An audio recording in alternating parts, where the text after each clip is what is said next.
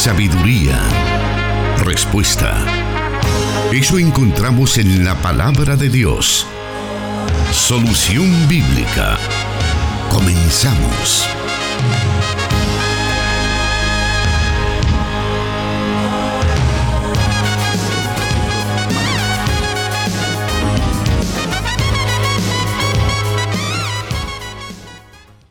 Gracias por estar en nuestra sintonía. Es para nosotros motivo de alegría poder acompañarle ahí donde usted se encuentra escuchándonos a través de 100.5 FM Restauración, también Plenitud Radio 98.1 FM. También un saludo muy especial a quienes nos escuchan por las diferentes plataformas digitales de Internet como SoundCloud y Spotify. También nos escuchan en línea en diferentes países del mundo. Puede también vernos y escucharnos a través de Facebook Live. Estamos acá listos para poder acompañarle con el programa Solución Bíblica y ya se encuentra con nosotros el pastor Jonathan Medrano. Bienvenido, pastor. Bueno, saludos hermano Miguel, saludos a toda la audiencia que a través de las diferentes emisoras de la Corporación Cristiana de Radio y Televisión nos escuchan y también a través de aquellas plataformas eh, digitales que la corporación ha puesto a su disposición. Gracias por hacer el espacio en el horario que usted ha estimado conveniente para escuchar las respuestas a aquellas inquietudes que tienen que ver con la palabra de Dios. Bueno, gracias por estar ya en nuestra sintonía. Yo soy su servidor Miguel Trejo, acompañando acá al pastor y trasladando también sus preguntas que recibimos durante toda la semana y que por orden de llegada estamos dándole respuesta. Bienvenido y vamos a empezar. Solución Bíblica con el pastor Jonathan Medrano. Desde Plenitud Radio 98.1 FM en Santa Ana, enlazada con Restauración 100.5 FM. Estamos listos ya para iniciar con la primera de las preguntas de esta jornada. Y pastor, nos preguntan nuestros oyentes una explicación de cuando Jesús bajó al centro de la tierra y predicó a la cautividad. Bueno, el texto que por el que pregunta nuestro oyente se refiere a Efesios capítulo 4, versículo del 8 al 9, que dice de la siguiente manera: Por esto dice, cuando ascendió a lo alto, se llevó consigo a los cautivos y dio dones a los hombres. ¿Qué quiere decir eso de que ascendió? Sino que también descendió a las partes bajas, o sea, a la tierra. El que descendió es el mismo que ascendió por encima de todos los cielos para llenarlo todo. Antes de responder a la pregunta de nuestro oyente, tenemos que hacer una breve reflexión acerca del contexto de la carta a los Efesios. Básicamente el tema principal que rige esta epístola son las bendiciones que tenemos en Cristo Jesús por medio de su muerte. En la epístola a los Efesios, los escritores nos enseñan lo que Jesucristo logró en su ministerio terrenal, el cual terminó en su muerte y su resurrección. De hecho que desde el inicio de la epístola, los escritores abiertamente hablan de este tema como objeto principal de la carta. En el capítulo 1, versículo 3 dice, bendito sea el Dios y Padre de nuestro Señor Jesucristo, que nos bendijo con toda bendición espiritual en los lugares celestiales en Cristo. Estos parámetros generales que he mencionado y que contiene la carta son los planos de interpretación para el texto por el cual el oyente nos consulta. Por ejemplo, el primer plano dentro de esta carta de los Efesios eh, tiene que ver con las repercusiones cósmicas del sacrificio de Cristo, que básicamente es el de reconciliar todas las cosas en su Hijo Jesucristo. En el marco de dicha reconciliación cósmica, por medio de ese sacrificio de Cristo, es que se debe de entender ese texto. Existen básicamente dos aspectos fundamentales acerca de este pasaje.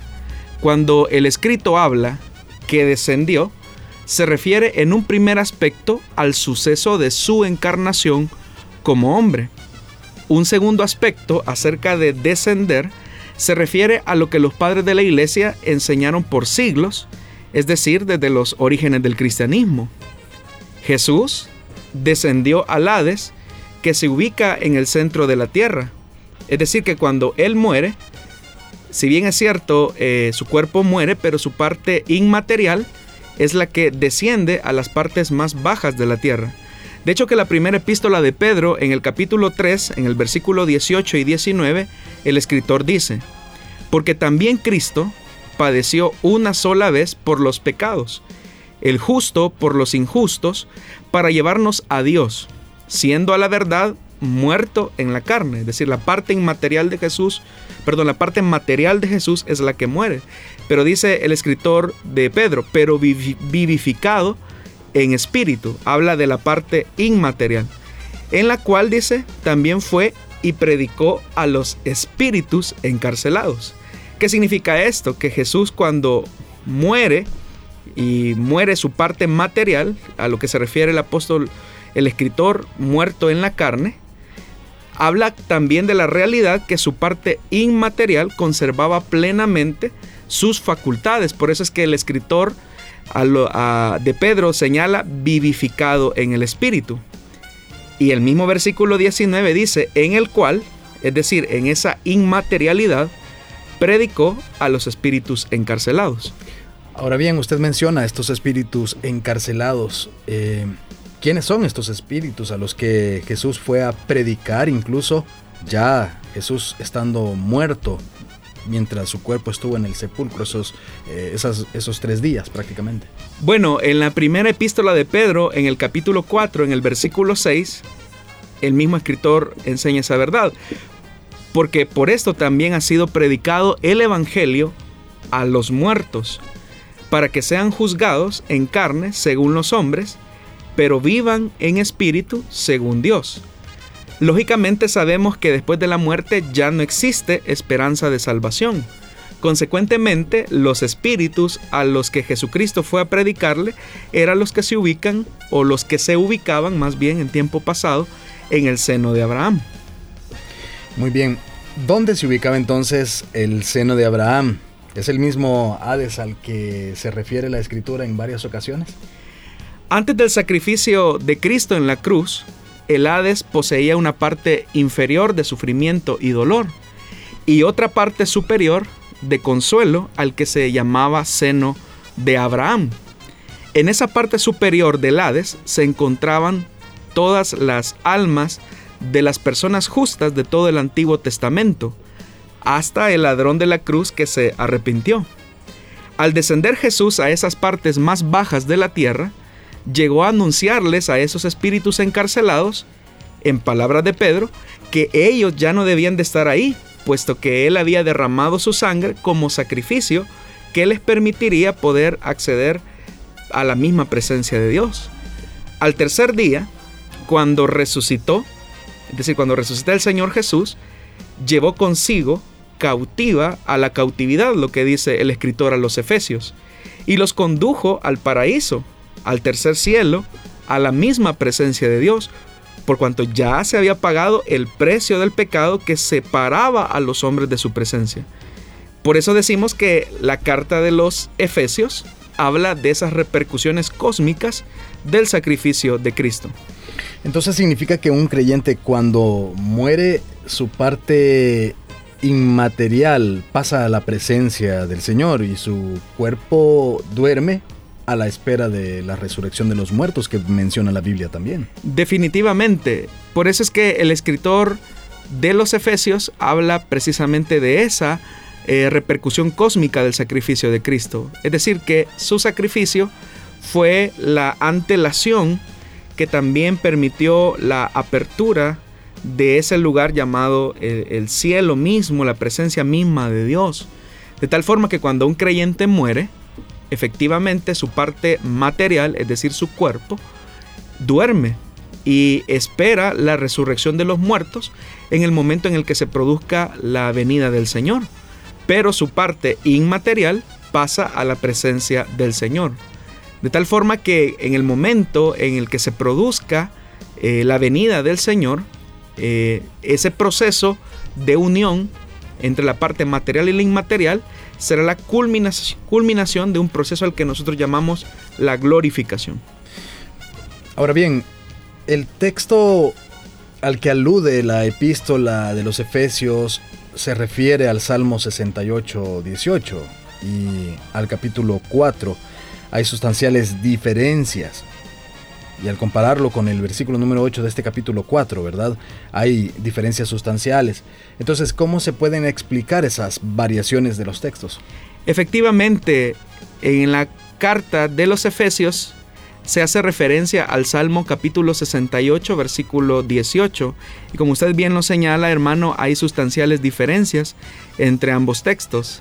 Diferencias como un cambio en el tiempo verbal, hay un cambio en la persona que de la segunda pasa a la tercera, hay una eliminación de toda una frase que contiene el salmo en cuestión y hay, eh, una, hay una variante muy significativa ya que en el Salmo capítulo 68 se habla de que y tomó dones, pero en Efesios se habla de que y dio dones a los hombres, es decir, que hay una diferencia muy marcada. Ahora, cuando nosotros buscamos un texto de la Biblia y sobre ese texto queremos amparar una doctrina, básicamente es un proceso de interpretación, es decir, que nosotros vamos al texto y a partir de ese texto eh, sustentamos una doctrina básica o una doctrina de la fe. Sin embargo, los judíos hacían casi lo mismo, pero cuando no encontraban una conexión completa, modificaban dicho pasaje, que es lo que encontramos en la carta de los Efesios, y hacían estas modificaciones de los textos en cuestión para interpretar su fe. Esa no es una práctica solamente de los escritores de la carta a los Efesios, el mismo Señor Jesús como judío hizo este tipo de interpretaciones a partir del Antiguo Testamento. El apóstol Pablo interpretó muchos textos del Antiguo Testamento de esa forma, es decir, que hizo un ajuste de esos textos. Y uno de los escritos del Nuevo Testamento que contiene eh, mayores modificaciones, eh, básicamente es la carta a los hebreos. Si usted lee la carta a los hebreos, que es una de las eh, escritos del Nuevo Testamento que mayor contenido o referencias del Antiguo Testamento tiene, usted al compararlos con el Antiguo Testamento va a notar sustanciales diferencias, pero eso obedece a las normas de interpretación. Esas interpretaciones y modificaciones que ya están plasmadas en el Nuevo Testamento, ahora ya son escrituras sagradas, es decir, que Dios mismo sancionó esas formas de interpretación que hicieron los escritores del Nuevo Testamento.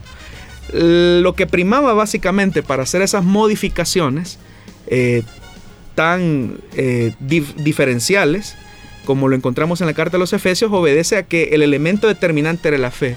Es decir, que no existía una mala intención de manipular los textos del Antiguo Testamento, no había eh, tampoco la motivación de engañar a los lectores, sino más bien ajustar aquellos textos del Antiguo Testamento que pudiesen amparar alguna norma o algún eh, precepto doctrinal de fe para las comunidades del siglo I.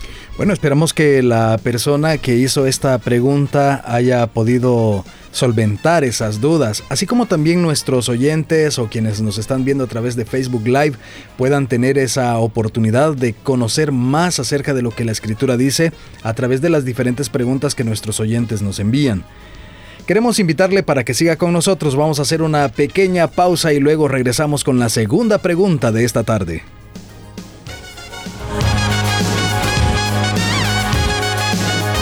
Su palabra es luz.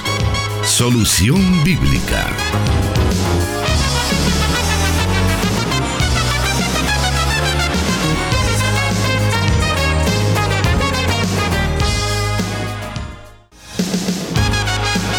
Bueno, vamos a seguir esta tarde en el programa Solución Bíblica.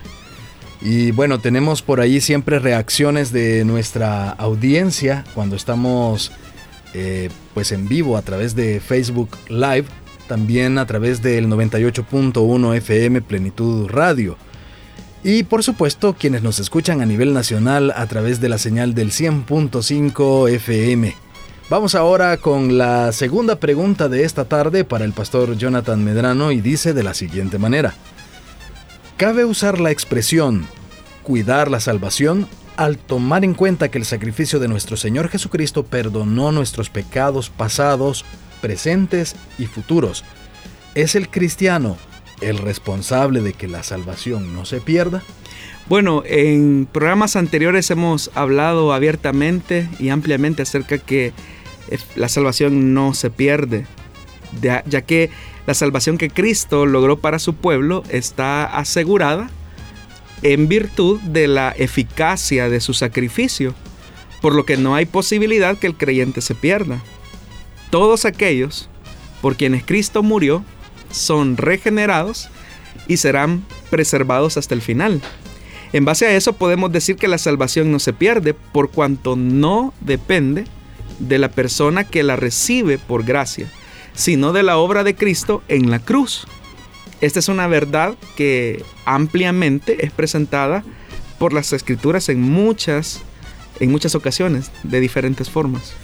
Ahora, tal vez podríamos interpretar o suponer que la pregunta de nuestro oyente va porque el capítulo 2, versículo 3 de Hebreos dice, ¿cómo escaparemos nosotros si descuidamos una salvación tan grande? Usa el término descuidar.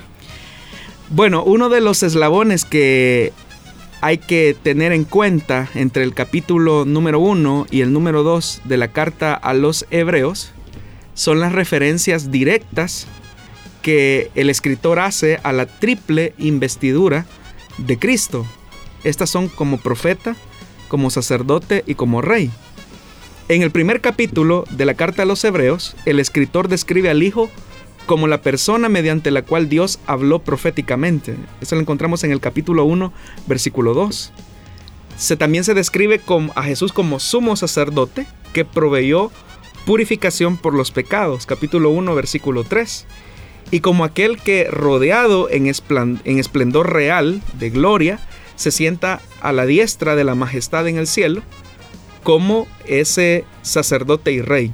Ahora, el escritor continúa este énfasis en el capítulo 2, que es donde se encuentra la cita, describiendo a Cristo como el Señor, aquel que como profeta anuncia la salvación y que como rey está coronado de gloria y honor, y que es un misericordioso y fiel sumo sacerdote al servicio de Dios. Es lo que básicamente contiene ese capítulo 2. Ahora, el valor de la salvación nunca debe ser subestimado, ya que su precio fue el sufrimiento, y la muerte de Jesús. A Él le llama autor de la salvación que lleva muchos hijos a la gloria. Entonces la tesis central del libro de Hebreos es que Cristo es nuestro eterno, suficiente, santo, compasivo y gran sumo sacerdote. Él fue quien se presentó ante el Padre por nosotros. Él nos representa ante Dios e intercede por su pueblo. Es decir, Cristo presenta los méritos la eficacia, la suficiencia de su sacrificio en favor de los creyentes. Por lo tanto, considerando que Él es nuestro pastor, nuestro abogado y sacerdote, podemos y debemos descansar en el hecho de que Cristo no dejará a sus ovejas. Él defenderá a los suyos y siempre se presentará ante Dios en favor de su pueblo. De tal manera que el hecho de cuidar, ¿cómo vamos a descuidar esta gran salvación? Habla básicamente de la gratitud que debemos de tener hacia ese sacrificio. Muy bien, vamos a hacer una nueva pausa y luego vamos a escuchar la tercera pregunta de esta tarde. Le invitamos para que siga con nosotros. Plenitud Radio, 98.1 FM Santa Ana y 100.5 FM Restauración. Transmitiendo solución bíblica para El Salvador y el mundo.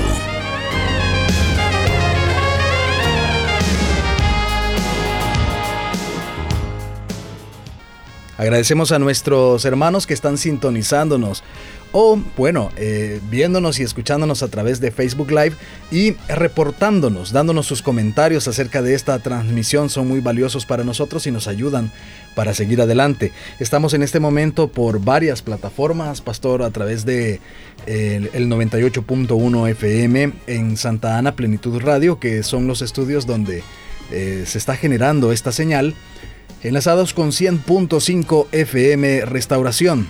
también a nuestros hermanos que nos escuchan en el oriente del país a través del 1450 AM de Radio Restauración. Estamos saludándoles y bueno, a quienes nos están escuchando en internet a través de SoundCloud, a través de Spotify y por supuesto a través de Facebook Live. Un saludo para ellos, pastor. Bueno, saludos a toda la audiencia y también a aquellos que nos están viendo a través de esta transmisión, a través de Facebook Live. Bueno, vamos con la tercera pregunta de este programa. Y nos dicen, soy cristiano, pero mis compañeros del trabajo me invitan a jugar fútbol con ellos. ¿Será pecado esto? Se ha dicho que no existe ningún deporte en el mundo que genere tanta pasión como el fútbol. Cuando hablamos de fútbol, quizás se nos vienen a la mente muchas palabras como euforia, dinero, fanatismo y hasta violencia. Sí. De hecho que en la escritura se utilizan ejemplos del deporte para expresar verdades eternas de la palabra. Se habla de la carrera de atletismo, se habla de la lucha cuerpo a cuerpo, se describe una maratón. Es decir, la práctica saludable del deporte no tiene nada de malo o pecaminoso en sí mismo. Bueno, hace poco también se dio una situación en, Honduras donde incluso fue grabada, hoy que está de moda los teléfonos inteligentes y todo esto, donde pues a dos personas se les quitaban la vida simplemente por ser de un equipo contrario, ¿verdad? En, ese caso, pero eh, usted ha descrito muy bien cómo el fútbol genera toda esa pasión. Entonces, ¿cómo puedo yo como persona saber si esta pasión por el fútbol es en realidad una pasión por, un ídolo? ¿O cómo puede un cristiano tener pasión por el fútbol y a la vez ser un cristiano apasionado por Dios? Bueno, quizás a estas preguntas, hermano Miguel, tendríamos que responder con otras preguntas. La primera es dónde se enfoca nuestro corazón. En el Evangelio de Mateo, en el capítulo 22, versículo 34 al 36, vemos cómo un fariseo se acerca a Jesús a preguntarle cuál es el gran mandamiento de la ley. Y Jesús enfáticamente afirma amar al Señor, nuestro Dios, con todo nuestro corazón, con toda nuestra alma y con toda nuestra mente. Entonces, si un grupo de 11 eh, personas, jovencitos, adultos, que patean una pelota sobre la cancha generan más pasión en su vida que la pasión que pudiesen generar a Dios como creador del universo, como el artífice de su salvación, que no solamente les ha redimido, sino que les ha dado la oportunidad de expresar esa gratitud a través de una vida de servicio. Entonces, si hay más pasión por el deporte que por Dios, definitivamente que ahí hay un problema en el corazón. La siguiente pregunta que podríamos hacernos es dónde se enfoca nuestro tiempo.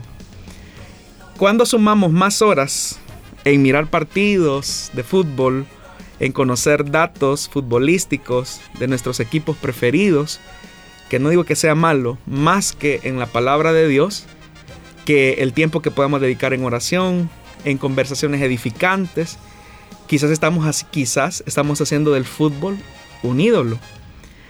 Realmente, hermanos, por más que nos cueste admitirlo, las áreas que ocupan la mayor parte de nuestro tiempo libre normalmente son las áreas que ocupan la mayor parte de nuestro corazón. El mismo apóstol Pablo, cuando escribe a los Corintios, él mismo dice, huyan de la idolatría. Entonces, la pregunta es, ¿cómo usa usted su tiempo? ¿Es la prioridad de su tiempo enfocada en Dios o en el fútbol? Otra pregunta que también es válida alrededor de esta inquietud del oyente es, ¿dónde se enfocan nuestras relaciones? Cuando se practica este deporte, usted hágase la pregunta, ¿se aleja más de su familia o se une más a ella? El fútbol le permite influenciar positivamente a las personas que no conocen de Jesús. ¿Es el fútbol una excusa para hacer brillar su cristianismo? ¿Utiliza la cancha para reflejar su integridad, su compasión y el amor de Jesús hacia los demás? Y recuerde, Hermano, la práctica saludable del deporte, lo que decíamos anteriormente, no tiene nada de malo o pecaminoso en sí mismo. Pero si eso se vuelve nuestra prioridad, entonces eso es un ídolo. Si destruye nuestro tiempo con Dios y con nuestra familia, eso es un pecado. Si nos desenfoca de los parámetros saludables de nuestras relaciones, con el tiempo nos va a alejar de una auténtica sensibilidad, de mostrar un auténtico amor de Cristo hacia las personas. Uno sabe de personas que, por ejemplo, eh, están en equipos de fútbol, lo cual no es malo, pero que cuando se presentan eh, partidos de fútbol, eh, encuentros, sustituyen ese tiempo que le deberían dedicar a Dios en primer lugar, asistiendo a la iglesia, sirviendo, o incluso sacrifican el tiempo de la familia por eh, darle complacencia, si lo queremos ver así, al deporte. El deporte, como repito, no es nada malo en sí mismo, pero cuando eso sustituye en valores, en prioridades, es ahí donde tenemos que hacer la valoración si auténticamente la pasión que tenemos por un deporte es menor o mayor que la pasión que podamos tener hacia Dios. Ahora, ¿qué, les podemos decir a aquellos hermanos quienes, eh, pues en su conciencia dicen, no, no se debe practicar el deporte, no se debe ser un seguidor de algún equipo de fútbol, mucho menos que la iglesia organice torneos para con el fin de, llegar a jóvenes. Bueno, volvemos al punto. Tenemos que nosotros tener eh, lo que el apóstol Pablo decía, eh, ponernos en el lugar de los débiles de conciencia. Repito, el deporte es bueno, es saludable, siempre y cuando se practique bajo los parámetros que ya hemos indicado. Hay que tener un gran cuidado, hermano. Eh, porque incluso en, encuentros deportivos eh, sucede que los hermanos no juegan limpio muchas veces, eh, juegan mal, sacan un mal carácter. Sí, es cierto. Entonces, no es que el deporte sea malo, el deporte saca lo que hay en el corazón. Entonces, eh, no tiene nada de malo que un día un grupo de hermanos, después de haber atendido sus obligaciones con el Señor, sus responsabilidades con su familia, pues como parte de su salud se, se entrenen, no tiene nada de malo.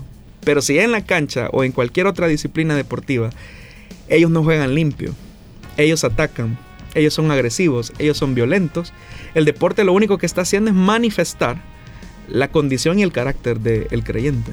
¿Y esto se puede aplicar a cualquier eh, disciplina deportiva? Definitivamente. Muy bien, vamos a continuar con el programa Solución Bíblica. Permítanos una nueva pausa y volvemos con más acá en, cualquier medio que usted nos esté escuchando para seguir escuchando esas respuestas. Su palabra es luz. Solución Bíblica.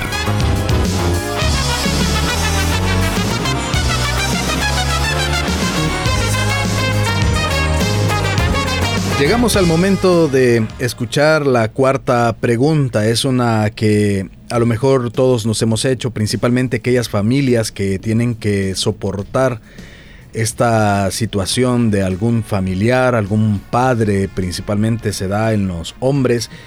Y la pregunta de nuestra audiencia dice de la siguiente manera. ¿El alcoholismo es enfermedad o pecado?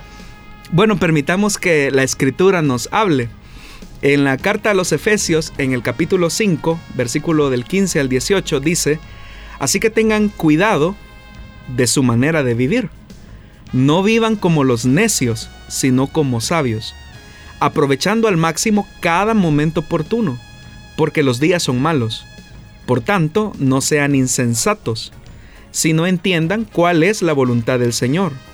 No se emborrachen con vino que lleva al desenfreno. Al contrario, sean llenos del Espíritu. La escritura claramente nos está advirtiendo que el uso de cualquier sustancia que nos lleve a perder el dominio propio estaría condenado por la misma palabra, porque la falta de control nos lleva a pecar. Aún más, buscar estar en un estado donde nos encontremos fuera de control habla mucho del deseo que la persona tiene por el pecado. Hay que tomar en cuenta, hermano Miguel, que el alcohol no es un estimulante, es más bien un agente supresor y su uso suprime los centros de inhibición a nivel cerebral, dejando a la persona desinhibida. El alcohol tiene efectos depresivos y sin embargo, hermano, es interesante que tiene también un efecto de estímulo indirecto. Lo que ocurre con el alcohol es que altera el correcto funcionamiento de los neurotransmisores, esos pequeños mensajeros cerebrales que lo controlan prácticamente todo, como el pensamiento, el comportamiento, las emociones. El alcohol afecta tanto a los neurotransmisores excitadores como la famosa dopamina, causante de las adicciones y del afecto del, efecto recompensa o el glutamato que aumenta los niveles de energía cerebral, como los neurotransmisores, inhibidores o depresivos que reduce la energía y provoca esos efectos de calma cuando una persona consume eh, algún grado o algún eh, nivel de, de alcohol. El alcohol tiene un efecto porque disminuye el neurotransmisor estimulante como el glutamato y por eso es que se altera el pensamiento, el habla, el movimiento, se ralentiza ya que el aumento del efecto depresivo a la vez disminuye el efecto estimulante. En definitiva, el alcohol eh, ralentiza y por eso los borrachos, usted puede ver que terminan eh, tumbados en el suelo con relativa facilidad. Es decir, que el alcohol daña eh, nuestro sistema al punto de perder el control, que es lo que la Biblia dice que no debemos de permitir. Nosotros tenemos que tener dominio propio. Pero si hay sustancias como el alcohol que lo que hacen es estimularnos de manera que nosotros perdamos el control, el dominio propio, definitivamente que es pecado. ¿A qué se debe que el alcoholismo o en sí el alcohol sea tan adictivo para las personas que lo, que lo consumen? Bueno, aquí viene la trampa del alcohol. Y es que como el alcohol aumenta la liberación de dopamina, dando, dando lugar a la activación del circuito de recompensa en el cerebro, esto produce a su vez un placer. Y en consecuencia esto genera eh, más ganas o más motivos de seguirlo consumiendo y de repetirlo en múltiples ocasiones. El problema es que con el tiempo el alcohol se va volviendo más tolerable, es decir, que el efecto placentero de la dopamina disminuye y se busca beber en mayor cantidad para llegar a los niveles anteriores de dopamina, hasta llegar al punto, hermano, de quedar esclavizado en un ciclo pecaminoso de alcoholismo. A partir de lo que hemos descrito, el alcoholismo es un pecado redimible. Es decir, que la salvación de Cristo nos puede liberar y proveer las herramientas para romper ese ciclo de alcoholismo.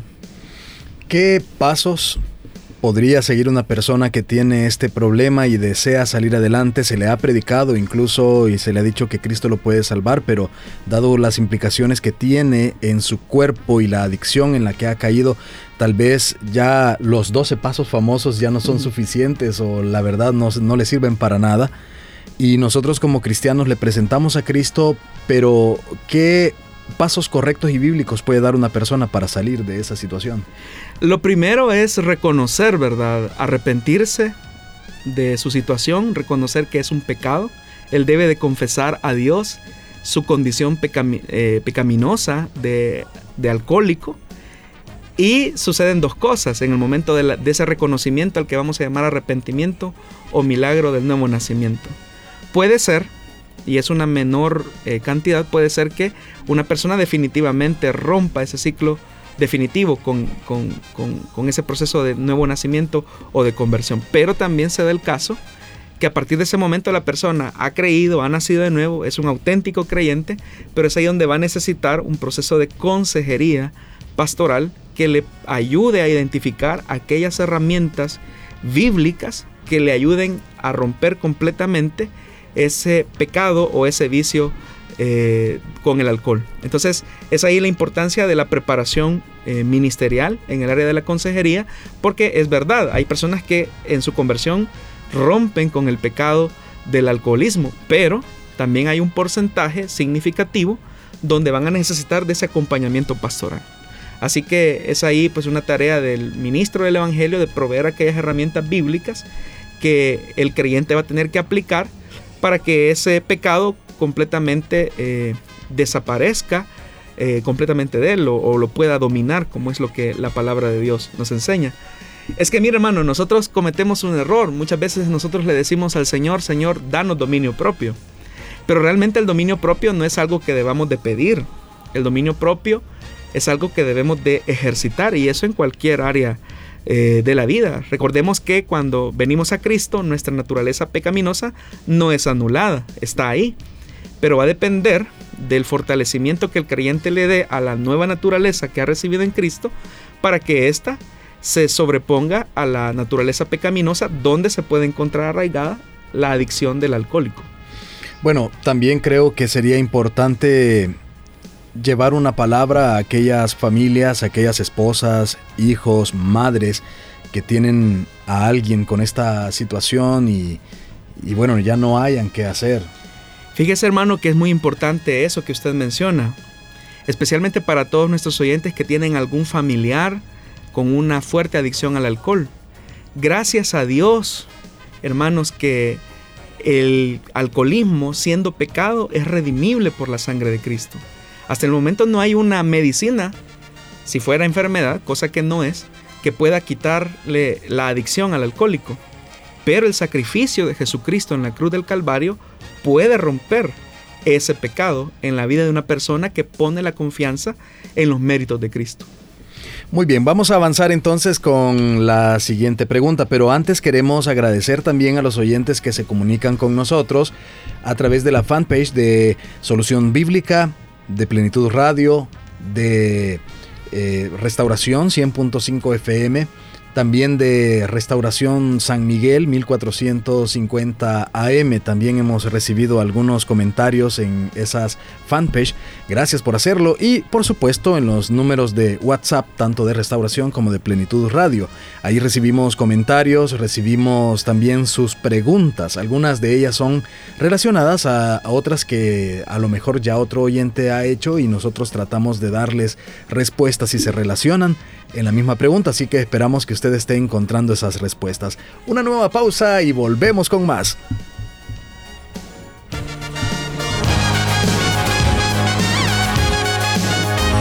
La respuesta a sus preguntas aquí, en Solución Bíblica.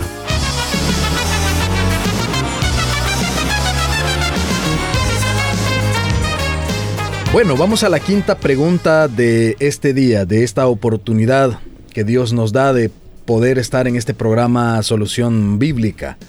Y dice de la siguiente manera, quisiera saber por qué Jesús le dice a Simón, cuando terminó de hablar eh, con él, boga mar adentro y echad vuestras redes para pescar. Y en Lucas 5.4 se dice al principio del capítulo, dice que era un lago, o sea, la diferencia, o sea, ¿por qué en uno dice que era mar y en el otro lago? Bueno, esto obedece a causas históricas y también eh, lingüísticas de traducción. Desde el Antiguo Testamento las personas conocían a este lago, porque es un lago, como mar de Cineret. Algunos lingüistas del hebreo han llegado a afirmar que esto puede sonar como a algo que tiene forma de arpa. Es decir, Cineret puede llegar a sonar como lugar o forma de arpa. Pero también se le llama al lago de Genezaret, en Lucas capítulo 5, versículo 1.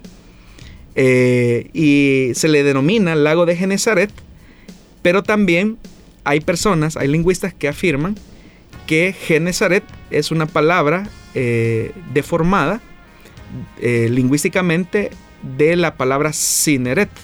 Es decir, que Gen, Genezaret es una deformación de Cineret, afirman algunos lingüistas. También este mismo lago se llama Mar de Tiberias. Es otra designación para este lugar en Juan capítulo 6 verso 1 y el capítulo 21 versículo 1. Asociado, o se le coloca ese nombre asociado con eh, Tiberias, eh, la capital de Herodes Antipa. Realmente más que todo va a depender eh, del destinatario de los evangelistas, es decir, dependiendo de los destinatarios de los evangelistas es, que se utiliza o mar o lago. En el caso de Lucas es preciso, Lucas tiene como lectores a gentiles. Entonces para Lucas es claramente que él no tiene la tradición judía propiamente, es decir, todo ese bagaje judío como tal, y su enfoque va hacia gentiles y por eso es que él no llama mar a lo que realmente es un lago. Pero es una cuestión más que todo de costumbre en, las personas que, que, redactaron los escritos. Muy bien, esperamos que nuestro oyente que formuló esta pregunta se esté satisfecho con esta respuesta.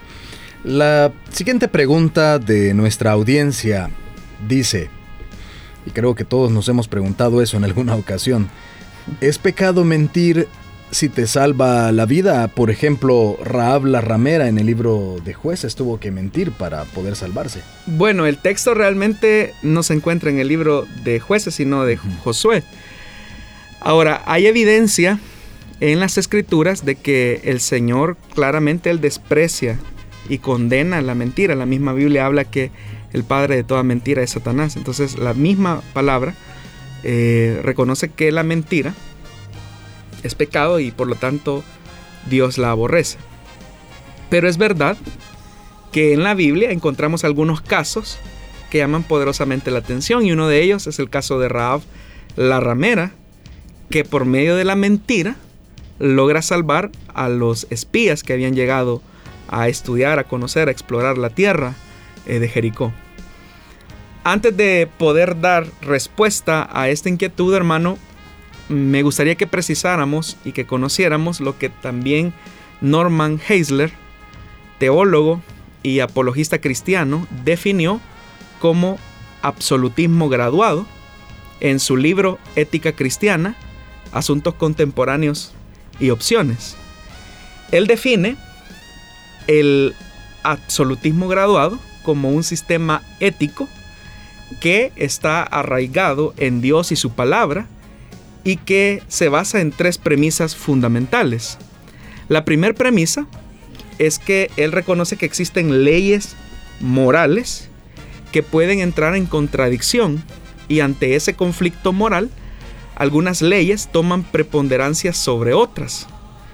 Quizás Jesús, mejor que cualquiera, eh, explicó cómo leyes que regulan principios morales pueden entrar en contradicción y en esos casos debemos de decidir honrar un principio ético de Dios sobre otro principio moral que también es de Dios. Él mismo ilustró ese conflicto, por ejemplo, allá en Mateo capítulo 12, versículo del 1 al 8. Ahí el principio del sostenimiento de la vida tomó preponderancia sobre la prohibición de comer el pan consagrado en el templo. Es decir, es cuando los fariseos le cuestionan a Jesús y le dicen, ¿por qué tus discípulos eh, comen espigas, arrancan espigas de los campos en, Shabbat, en, el sábado? Y ahí Jesús utiliza la historia de cuando el rey David estaba huyendo y él pide algo de comer al sacerdote y el sacerdote lo que le entrega son los panes que estaban consagrados a Dios. La ley decía enfáticamente que estos panes solamente podían ser comidos por los sacerdotes, no por alguien que no fungiera el sacerdocio. Sin embargo, eh, vemos cómo el sacerdote le entrega esos panes a David y David no muere. Cuando el Señor había sido puntual y claro en decir que ninguno podía comer de lo sagrado a no ser que fuera sacerdote.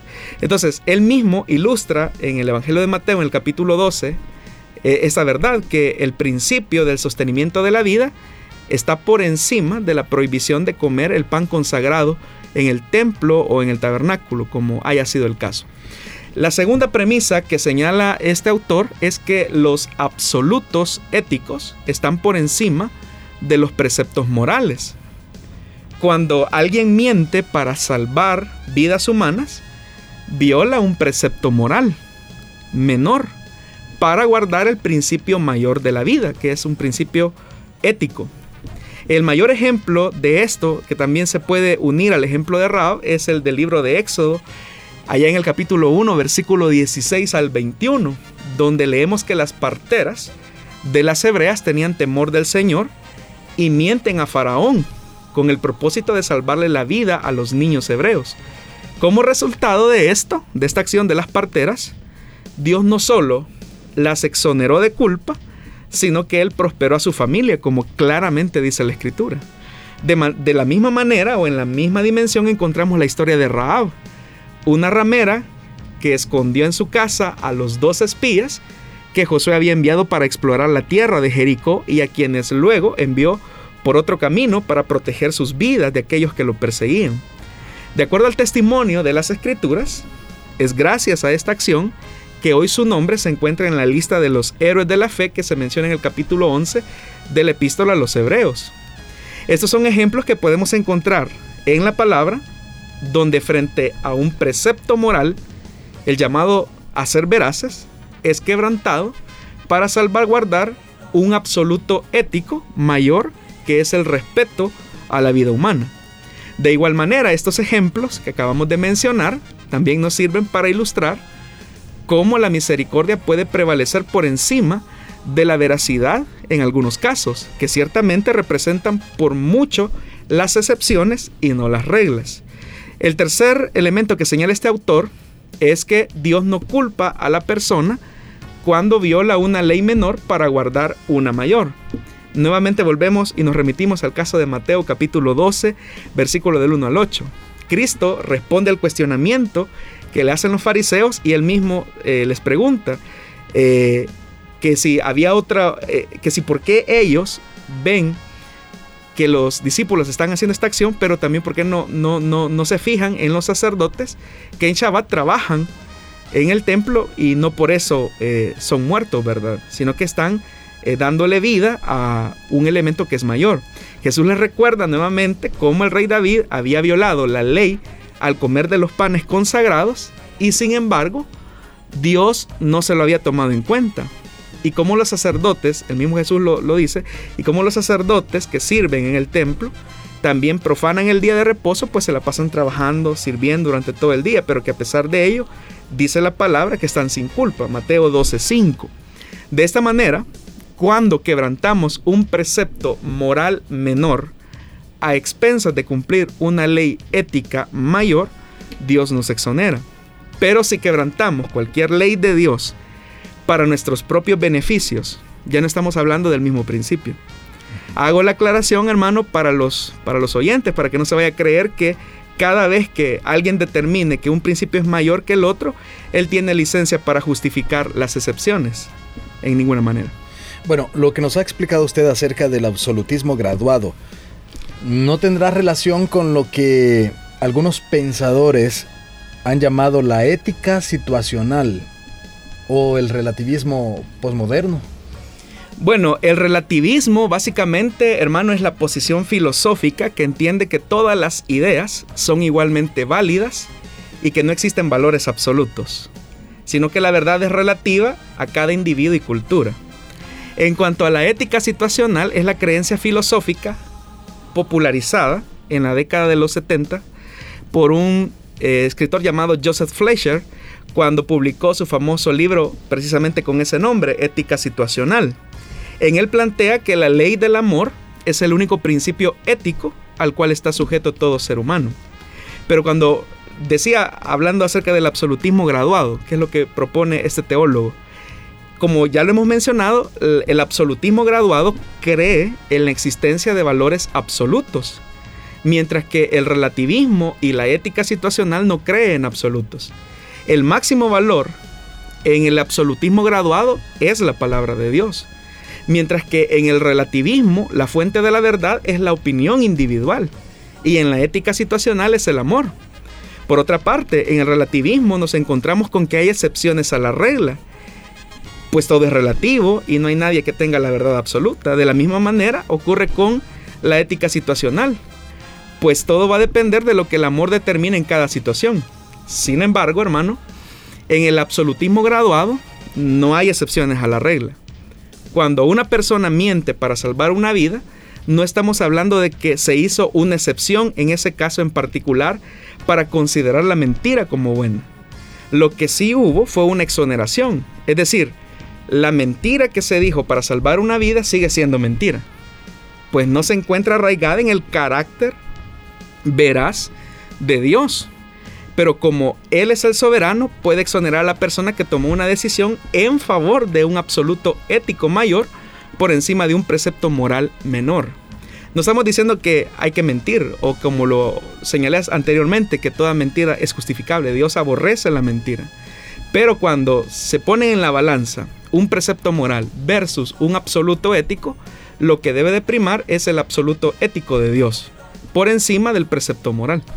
Podríamos utilizar como un ejemplo, aunque un poco vago tal vez por el tema de la mentira, cuando David también se hizo pasar por loco para salvar su vida. Bueno, ese es otro ejemplo, hermano. Eh, David se encuentra en una situación muy eh, violenta, de mucha eh, persecución, lo está persiguiendo Saúl y se encuentra ahora en el campamento enemigo, en el territorio enemigo. Y efectivamente David se hace pasar por loco.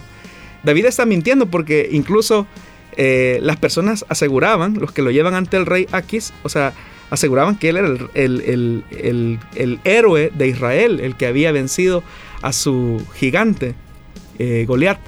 Pero eh, David toma una actuación que no, es la, que no era la verdad, él estaba fingiendo.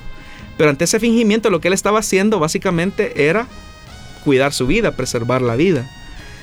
Realmente, hermano, esta discusión eh, ética no es nueva a lo largo de toda la historia del cristianismo, muchos pensadores han llegado a tener esta discusión. Eh, por ejemplo, me recuerdo eh, del caso de Agustín, que también hace una reflexión y una valoración acerca del mismo tema, y él llega a lo mismo, solo que con otras palabras, él no habla del absolutismo graduado, él lo que dice que lo que debe de primar es el carácter eh, de Dios por encima de aquellos preceptos o condiciones o pensamientos que un creyente tenga.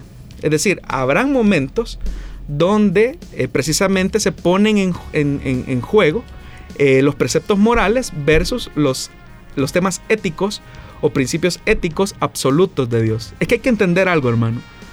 la ética está por encima de la moral, porque la ética tiene su raíz en el carácter de Dios. Los preceptos morales tienen que ver, eh, se desprenden de la ética también, pero son, están condicionados a ciertos elementos eh, circunstanciales. Y no estoy diciendo, aclaro, no estoy diciendo que es bueno mentir. Ya lo repito nuevamente, la mentira es aborrecida por Dios y nadie puede justificarse que por el tema de los absolutismos graduados decir, bueno, entonces me voy a permitir una mentira, porque si alguien miente eh, simplemente eh, por sus placeres, por sus descuidos, por sus irresponsabilidades, eso es pecado, porque ahí no, no, tiene que, que ver un elemento ético. Pensemos por un momento, hermano Miguel, en el caso de la Segunda Guerra Mundial, donde muchos creyentes eh, vieron, se vieron en la necesidad de proteger a judíos que estaban siendo exterminados por eh, el genocidio nazi.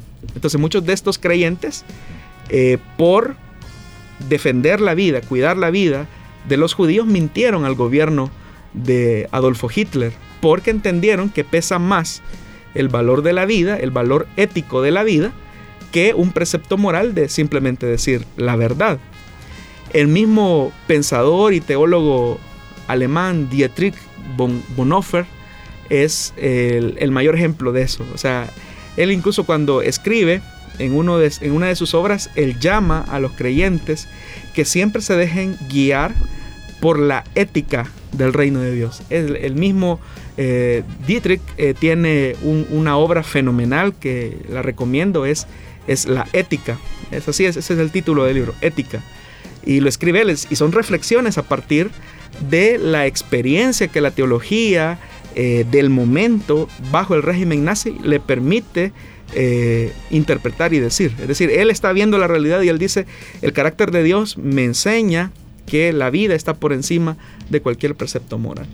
Bueno, hablando de eso, del tema, o más bien poniendo todas estas circunstancias, la ética, eh, pero también creo que no estaría de más decir que cuando anteponemos ciertos preceptos religiosos, tradicionales, ortodoxos en una iglesia y que pues tal vez por esa razón se le hace juicio o se le eh, condena a una persona aún más allá de las condiciones que esta persona podría, podría tener. Eh, tal vez a veces en las iglesias se condenan situaciones que no tienen quizás que ver con los diez mandamientos, con la Biblia, y a las personas se les hace pasar malos momentos por, esos temas. Creo que también eso podríamos reflexionar ¿no? a raíz de esta pregunta. Definitivamente, hermano. Eh, ahí es donde muchas veces los preceptos de los hombres se han vuelto como en la norma de vida de muchas congregaciones y a veces muchas de las ideas que como evangélicos tenemos no están sustentadas en la palabra de Dios, sino en las interpretaciones eh, de los hombres. Por eso es que nosotros al momento de examinar nuestra vida y ver la vida eh, de la iglesia debemos de hacerlo siempre amparado en la palabra de Dios. Es probable que hayan ciertos usos y costumbres que en algún momento, quizás determinado, eh, fueron, digamos, eh, viables para los creyentes, para la vida de la iglesia, pero eh, tenemos que también sopesar el hecho de que esos mismos elementos pueden ir, digámoslo así, tienen que seguir siendo filtrados por la palabra de Dios. Volvemos a otro tema, ¿verdad? Es un tema, los temas de conciencia. Por ejemplo, hay muchos temas de conciencia temas de los cuales en la escritura no hay mucha claridad, pero la, palabra de Dios habla acerca de esos temas de conciencia.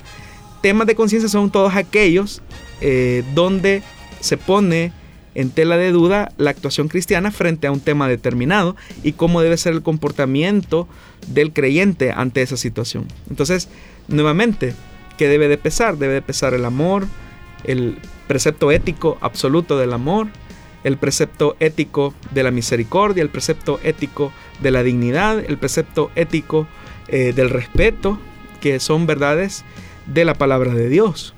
Entonces es ahí donde nosotros tenemos que ir siempre ajustando nuestra realidad a la palabra de Dios y no ajustar la palabra de Dios a nuestras interpretaciones. Muy bien, esperamos que estas respuestas hayan servido muchísimo para su vida y ha llegado el momento en que tenemos que agradecer al pastor Jonathan Medrano por habernos acompañado una vez más en Solución Bíblica. Gracias hermano Miguel, gracias a todos los hermanos que eh, envían sus preguntas. Y solamente recordarles que usted puede darle like o recomendarnos eh, en nuestra fanpage de Solución Bíblica. Y así pues tener este espacio de comunicación entre ustedes y nosotros para que permitir que la escritura nos indique cuál sea el camino correcto a seguir en determinadas situaciones de la vida. Por eso es que la Biblia es tan maravillosa, hermano, porque siempre tiene algo que decir para cada situación de la vida. Muy bien, antes de despedirnos, también saludar a todos nuestros oyentes en San Miguel, Santa Ana, en todo El Salvador a través de 100.5 FM, a través de la transmisión por internet, a través de SoundCloud y Spotify, que son las plataformas en las cuales usted puede buscarnos y escuchar posteriormente el programa. Si usted eh, le interesó algún libro que nuestro pastor mencionó y quiere volverlo a, escuchar para, para usted obtenerlo, por supuesto puede buscarnos a partir de mañana en esas plataformas saludamos a nuestros oyentes y televidentes, si cabe la, eh, el concepto ¿verdad? de Facebook Live, y eh, a todos los que han estado reportándose con nosotros. Y desde Milán, Italia, nos estaban saludando. Hasta ahí, pues les enviamos un saludo, pastor. Bueno, saludos eh, al oyente que nos escucha en Milán, Italia. Italia. No sé qué hora serán, quizás al otro lado del mundo. Eh, supongo que hay una variación sustancial de, horario, pero gracias, eh, estimado oyente, por estar siempre pendiente de Solución Bíblica. Este es un espacio creado también para ustedes, para que ustedes puedan formular sus inquietudes.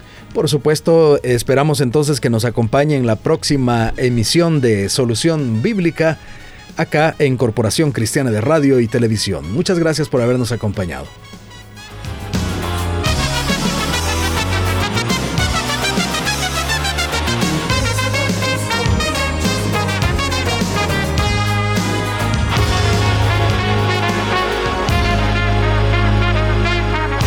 Encontramos respuesta en la palabra de Dios. Solución bíblica. Hasta el próximo programa.